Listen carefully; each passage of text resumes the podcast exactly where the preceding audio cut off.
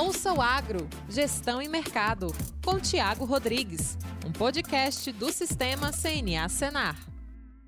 Seja bem-vindo a mais um podcast Ouça o Agro, Gestão e Mercado, seu podcast sobre mercados agropecuários e gestão de custos e riscos de preços em negócios rurais. O mercado está para peixe? Esse é o título do episódio de hoje. Eu sou Tiago Rodrigues, assessor técnico da CNA e trabalho com o projeto Campo Futuro, uma iniciativa do Sistema CNA com foco no levantamento dos custos de produção de diferentes atividades agropecuárias pelo país. Nossa convidada de hoje é Meg Felipe, médica veterinária sanitarista, diretora comercial das peixarias do grupo Carrefour. Seja bem-vinda, Meg. Obrigada, boa tarde, bom estar aqui com vocês. Obrigada, CNA, pelo convite. Uh, conversar um pouquinho aí das nossas expectativas para nosso Natal das peixarias, né? A nossa quaresma, a nossa Páscoa fico feliz de poder aqui trazer um pouquinho do cenário da comercialização para vocês. A gente que agradece. É, a ideia realmente é debater um pouco desse momento áureo, vamos dizer assim, para a turma da piscicultura aqui.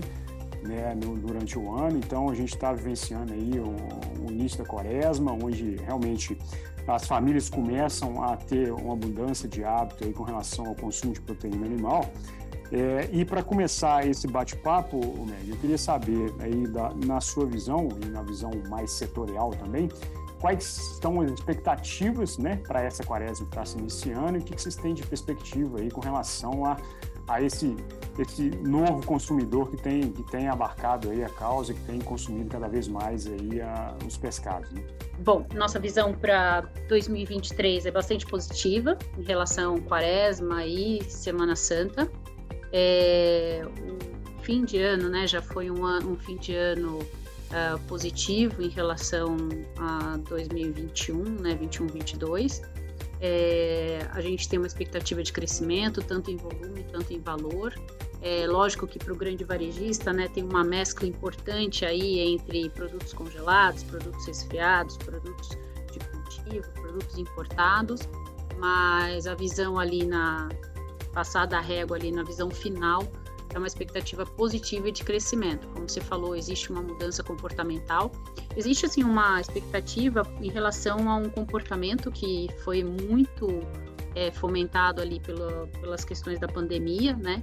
Que foram as questões também das religiosidades, né? Então, assim, da, das pessoas se voltarem um pouco mais é, para é, a questão da religião, né, ali por conta das perdas, das dores tudo mais. Então, as, as últimas quaresmas ali dentro da quarentena foram bem fortes, né? A gente viu um movimento se antecipar. Então, antes da Semana Santa, a gente já tinha ali um consumo intensificado. E isso se sobrepõe também às questões de saudabilidade, né? As pessoas que acabam buscando cada vez mais é, alimentação saudável e que vê nesse período oportunidades, porque a gente acaba ativando muito o setor, trazendo muita, muita oportunidade ali de preço, de negociação. Isso também a, a, traz esses novos clientes com mais rotina, né, com mais frequência ali no ponto de venda. Então a gente acredita aí que vai fazer um, uma quaresma e uma Páscoa bem positiva. É, produtor que está acompanhando o podcast, o que fica é, de, de, de, expectativa, vamos dizer assim, para esse período que se inicia é aquela o, o, quanto o preço vai estar responsível realmente a esse aumento de demanda, né? Então esse esse produtor que se preparou, que fez aí uma programação para entregar um volume considerável de peixe agora durante esse período, ele está contando com essa sinalização de mercado, né? por esse viés, ô, Meg, eu queria que você explicasse um pouquinho o que, que esse produtor vai encontrar nesse período. Né? A gente sabe aí do desafio que é para o setor varejista a balança entre comprar bem e vender bem, né? Então eu queria entender um pouco dessa visão do varejo para que também o produtor entenda é, em como a atividade dele está inserida no, no, no cenário como um todo, né? Sim, todo mundo está acompanhando aí, né? São últimos episódios políticos, socioeconômicos são bem desafiadores. Então, o que a gente vê hoje dentro do, do ponto de venda, né, é um cliente, sim, buscando preço. Então, a gente acredita que o preço vai ditar muito a regra. Uh, de modo geral, é, do, né, do, ponto de vista do grande varejo, eu acho que a gente está bem preparado de estar tá sinalizado, de estar tá é, aportando essas oportunidades para o cliente que está com o bolso mais encolhido, né, para o cliente que está com maior dificuldade de desembolso. Uh, a gente sabe que ali na reta final mesmo, na pré-Semana Santa e na Semana Santa, as pessoas é, acabam abrindo um pouco mais, né, é, esse leque de, de investimento, né, de desembolso um pouco maior desse valor, mas ao longo da quaresma a questão preço sempre dita muito a regra. A gente vai apostar muito isso, talvez, em peixes um pouco menor ou peixes mais competitivos. A gente estava batendo um papo aqui antes, a gente tem um ponto crítico para essa quaresma, que é a tilápia, que é o líder ali do cultivo, né? Dentro do, dos cultivados é o líder. É, ele vem num processo inflacionado de custo em relação ao ano passado e já desde o começo do ano, do final para o começo do ano, ele vem perdendo força, ele vem perdendo posição no ranking ali nosso de, de volume de comercialização. É, ele luta contra um cenário também do, da importação do salmão, eles são os top dos cultivados, eles são os top do ranking, né? O, eles brigam ali salmão, tilápia, filé de tilápia, e o salmão, em contrapartida, está deflacionado em relação ao ano anterior. Então, essa competição fica um pouco desonesta, mas mesmo assim, os volumes que a gente é, busca para comercialização são similares, no mínimo similares ao, ao, do ano anterior. Então, tem espaço importante. O tambaqui, em contrapartida, vem fazendo um posicionamento, é, um ganho né, de, de posição no ranking, que vem aí com um custo estável, né, ele mantém a competitividade dele e ganha um pouco desse mercado da tilápia. Então, assim, acho que o produtor que se preparou, que tem volume, que está dentro dos preços de mercado, né, que não tá, não precisa estar tá tão abaixo, mas que está ali na, na régua da média do mercado, tem bastante espaço, tem muita busca de volume. Eu acho que é isso, as pessoas têm uma percepção e uma relação cada vez mais forte com o cultivado, né, com o produto nacional e com o produto cultivado. Então, acho que para quem se preparou bem, acho que aí tem tudo para fazer uma boa quaresma.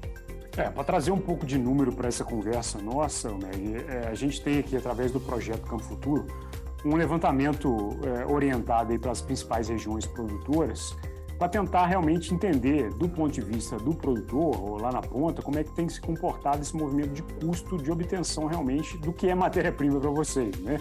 Então, nesse cenário, o que a gente conseguiu constatar no ano passado foi um desafio tremendo.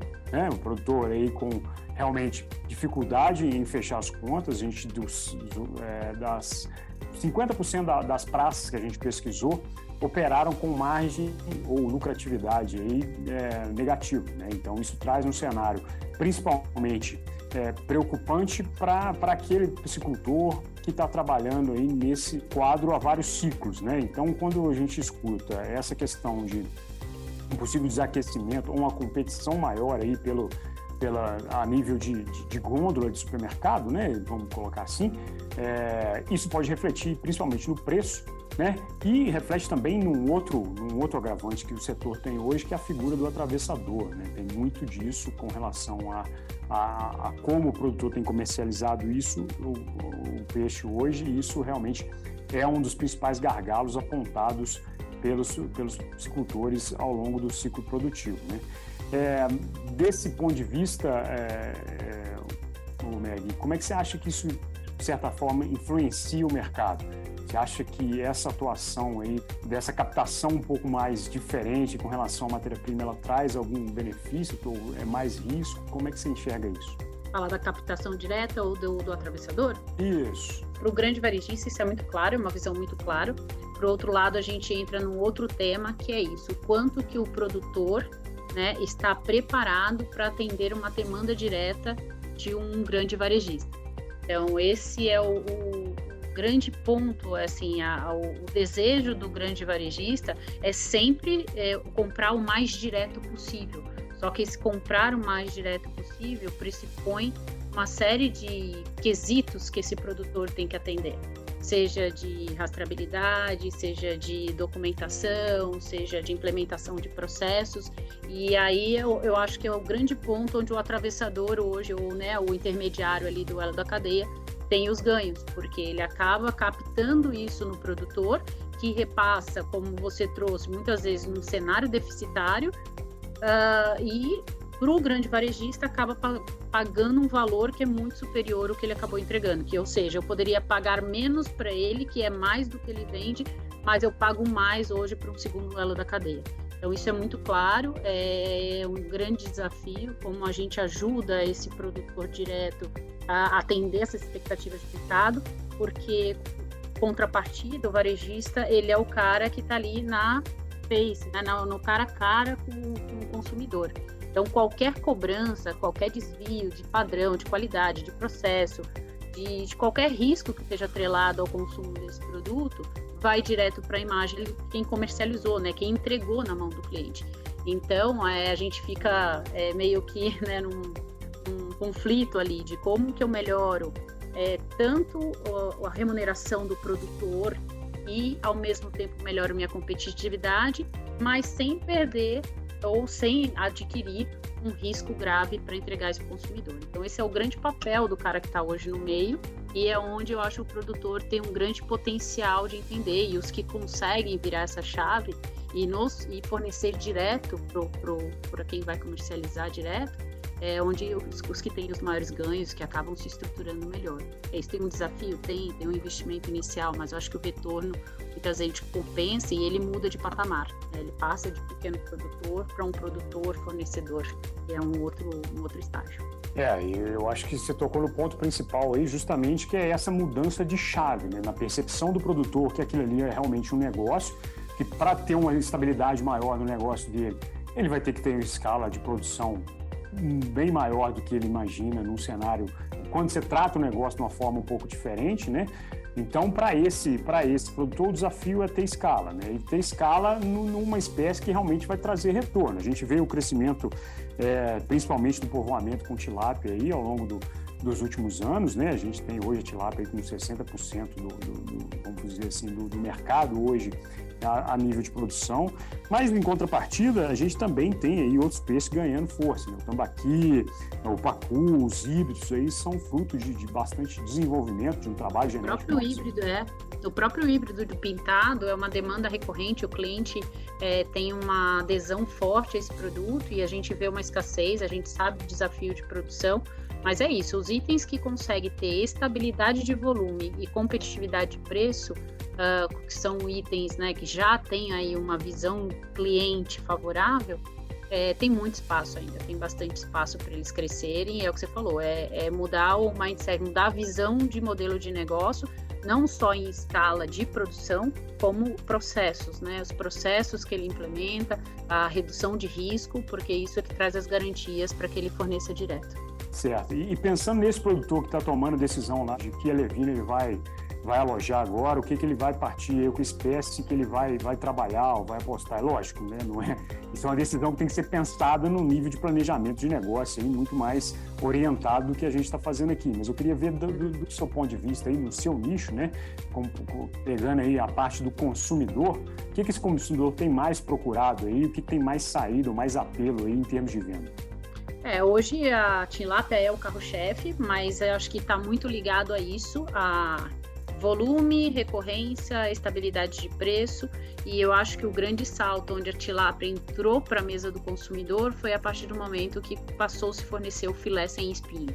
Eu acho que isso foi uma grande virada de chave, tanto para o consumidor quanto para o próprio varejista, porque a mão de obra especializada para limpar, preparar, cortar o peixe dentro do varejo é um grande desafio. A estabilidade dessa mão de obra é desafiadora. Então, a partir do momento que esse produto passa a ser produzido numa escala e num modelo que está pronta para ser comercializada, o próprio varejista começa a incentivar esse produto de forma que é, para ele é um ganho, né? Mas hoje, na mesa do consumidor, hoje quem tem a porta mais aberta, principalmente no mercado sudeste, né, que é o maior volume para o grande varejista, é, é a tilápia, o carro-chefe. O tambaqui vem ganhando muito espaço, tambaqui vem ganhando muita posição é, tambaqui, a tambatinga, né? A gente acaba comercializando no Sudeste tudo como tambaqui, o próprio pacu. Uh, a gente, como grande varejista, a gente incentiva muito a utilização desse produto no churrasco, que a gente sabe que é ali uma paixão do brasileiro, então a gente exercita muito esse trabalho. Então, para vocês terem uma ideia, nós abrimos no ponto de venda do autosserviço a banda de tambaqui limpo e com um espaço chamado Canto do Churrasco dentro da peixaria exatamente para trazer cada vez mais essa relação de uma paixão do brasileiro com a vida saudável, né, com o alimento saudável. E aí o tambaqui ali ele tem um papel muito especial para gente, É, e com isso ele vem realmente ganhando muita adesão, muito adepto. A gente vê o crescimento dele é, dia a dia. E como eu falei, o pintado, né, o híbrido de pintado de cultivo, para nós também é um produto que eu acho que a gente, é, o cliente tem uma aceitação muito grande. E acho que hoje o que a gente consegue captar de volume é inferior até a demanda que a gente tem. Então acho que assim é um produto que é, ele tem uma estabilidade, né, de se manter ali o volume e uma oscilação de preço importante, mas a gente sabe que ele tem uma aceitação muito grande pelo cliente, tem uma carne muito branca, uma carne macia, então também é um produto que está ali entre os tops de venda.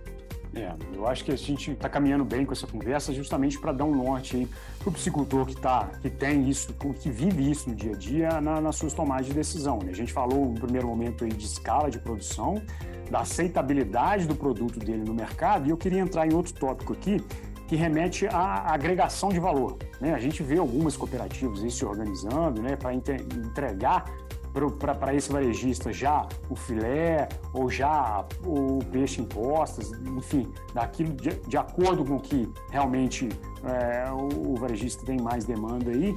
E, e, eu pergunto se isso é uma tendência que você tem visto aí, Meg, se a cada vez mais isso vai vai estar é, tá, é, ganhando espaço aí na, nas gôndolas dos supermercados ou realmente esse é um, é um nicho que pouca gente vai ter acesso ou essa diferenciação de preço aí não está fazendo tanto sentido assim? Não, eu acredito muito nisso. Como eu falei, principalmente é, para os maiores, né, para os grandes varejistas, é que eu falei, é, os volumes que a gente acaba negociando são, e comercializando são volumes muito altos Uh, a, a, demanda de mão de obra é muito desafiadora, né, da, peixeiro, da mão de obra qualificada. Então é o que eu falei, a agregação de valor no produto, que foi o exemplo lá que eu dei do filé da tilápia, traz um grande diferencial e traz um potencial a mais para esse produto. Porque é isso, eu passo de depender de, da, vai da, da, disponibilidade da minha mão de obra interna dentro do varejo e passo a oferecer o produto direto no canal, disponível já para o consumidor final.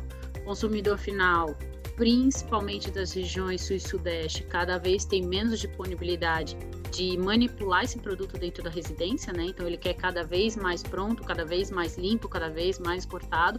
As regiões norte e nordeste ainda têm uma familiaridade maior de trazer esses produtos para dentro de casa, né? Ou manipular um peixe inteiro dentro da residência. Uh, mas para sul e sudeste, essa captação do produto já com valor agregado, já limpo, já eviscerado, já imposta, é, tem sido uma tendência sim para o nosso negócio.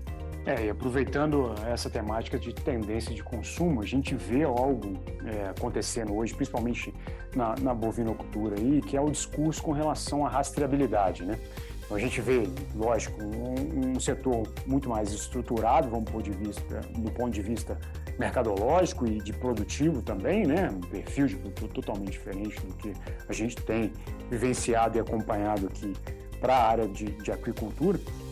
Mas é, essa tendência de rastreabilidade é uma tendência que já tem na cadeia de vegetais, a, a pecuária de corte está vivenciando isso. Eu queria entender, na sua visão aí, Meg, como é que, como é que você enxerga esse processo dentro, é, dentro da, da, da, da, piscicultura, da aquicultura de uma maneira geral. Aí é uma premissa já quase para o nosso negócio, né? Eu estou dentro de uma multinacional europeia, né, de origem francesa, é, rastreabilidades, todos os controles de processos, respeito às normas técnicas, às normas ambientais, é praticamente uma premissa de fornecimento. Cada dia eu tenho que ter mais respostas para as redes internacionais sobre os nossos processos, o que a gente está fazendo.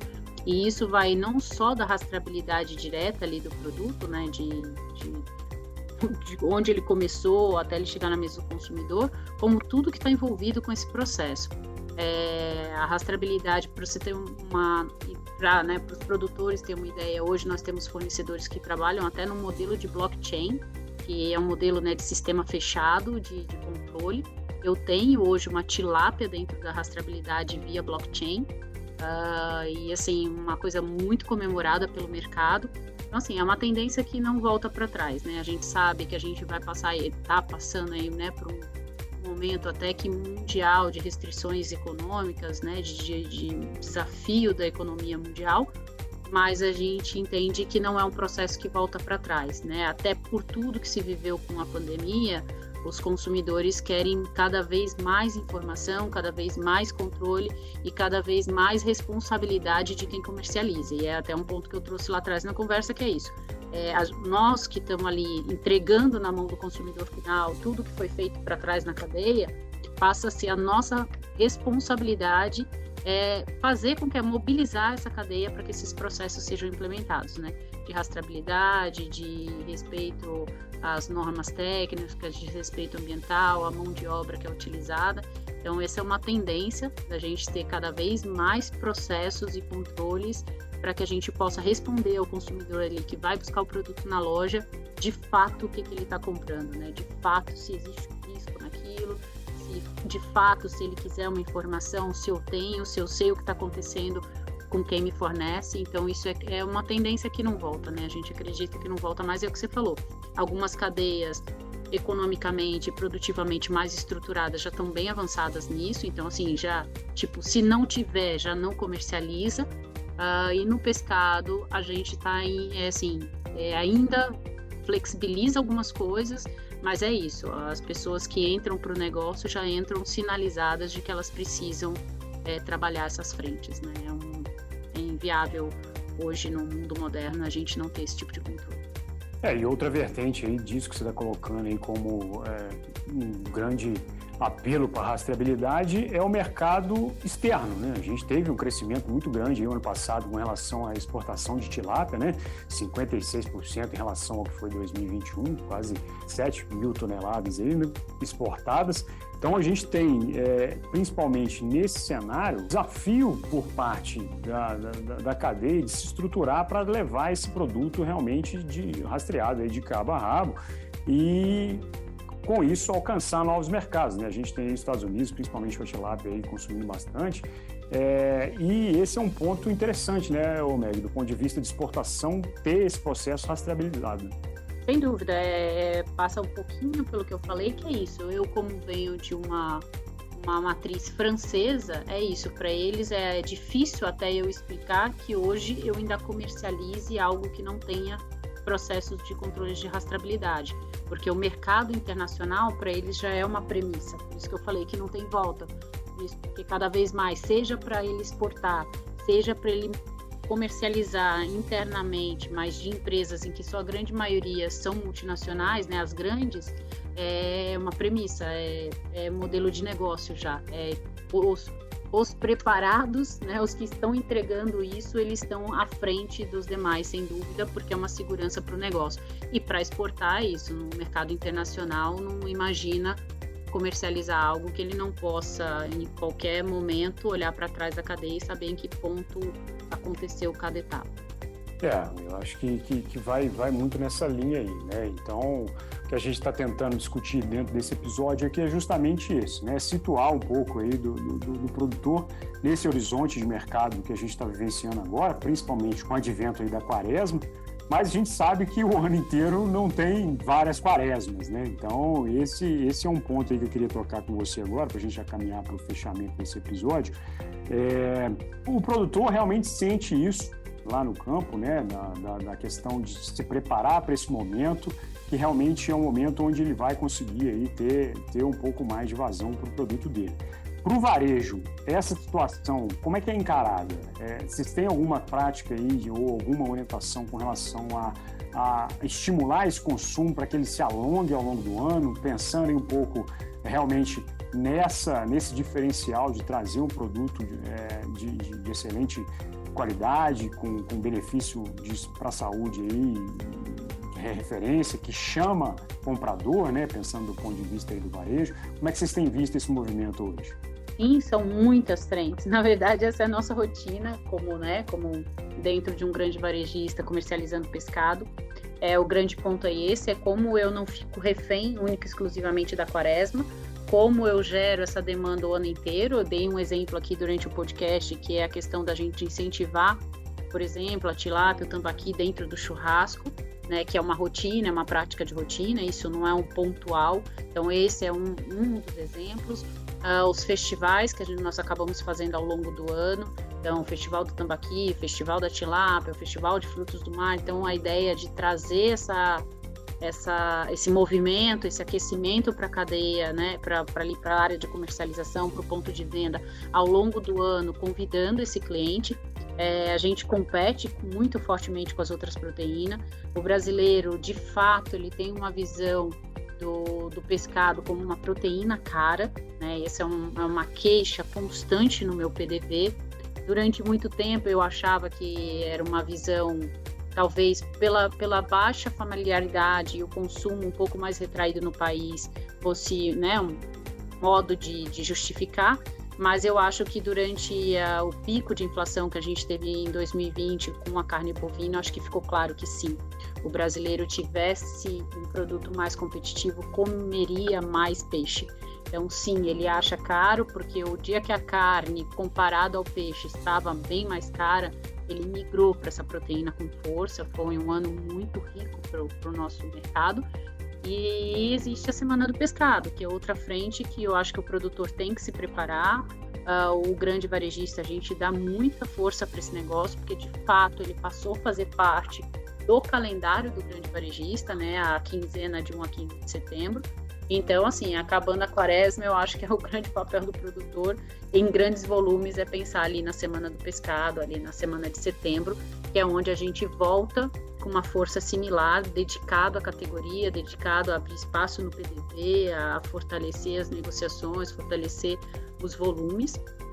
É, mas a intenção é essa, a intenção é que a gente não entre na retração. No passado, para vocês terem uma ideia, era isso: acabava a quaresma, a gente entrava num processo de retração que muitas vezes a, a, ia abaixo da média de comercialização. Então, você vinha ali na média o ano inteiro, chegava a quaresma, você subia quatro vezes o volume que você estava acostumado a comercializar, e depois, quando você descia, você descia para baixo da média, né? Você retraía para baixo da média de comercialização.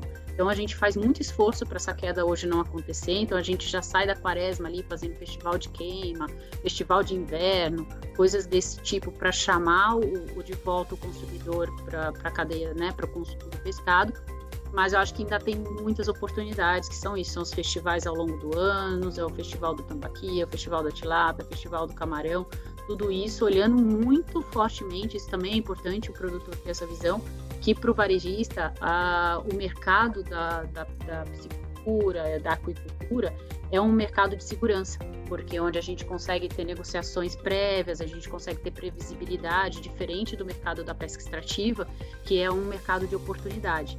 Então, que a gente está sempre cego e a gente não consegue planejamento.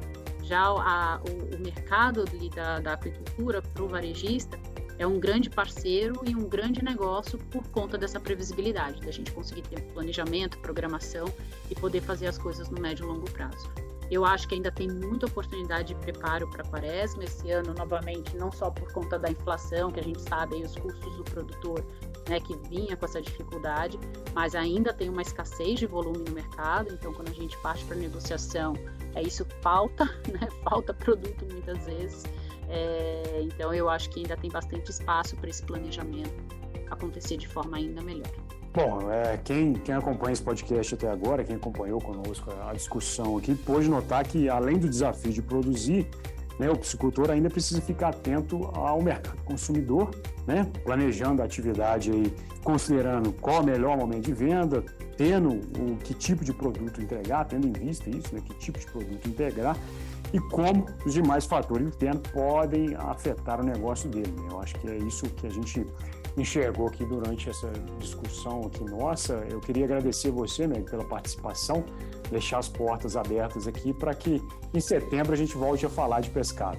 Eu que agradeço, um prazer enorme estar aqui com vocês. Desejo aí a todos os produtores excelentes vendas aí na nossa quaresma.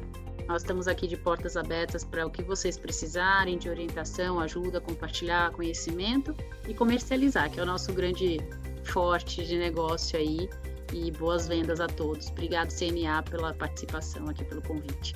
Obrigado, Mega. A gente que agradece. Aos que nos ouvem, obrigado pela audiência. Esse foi mais um episódio do podcast Ouço Agro, Gestão e Mercado. Até o próximo episódio e um abraço. Ouça o Agro, Gestão e Mercado, com Tiago Rodrigues, um podcast do Sistema CNA Senar.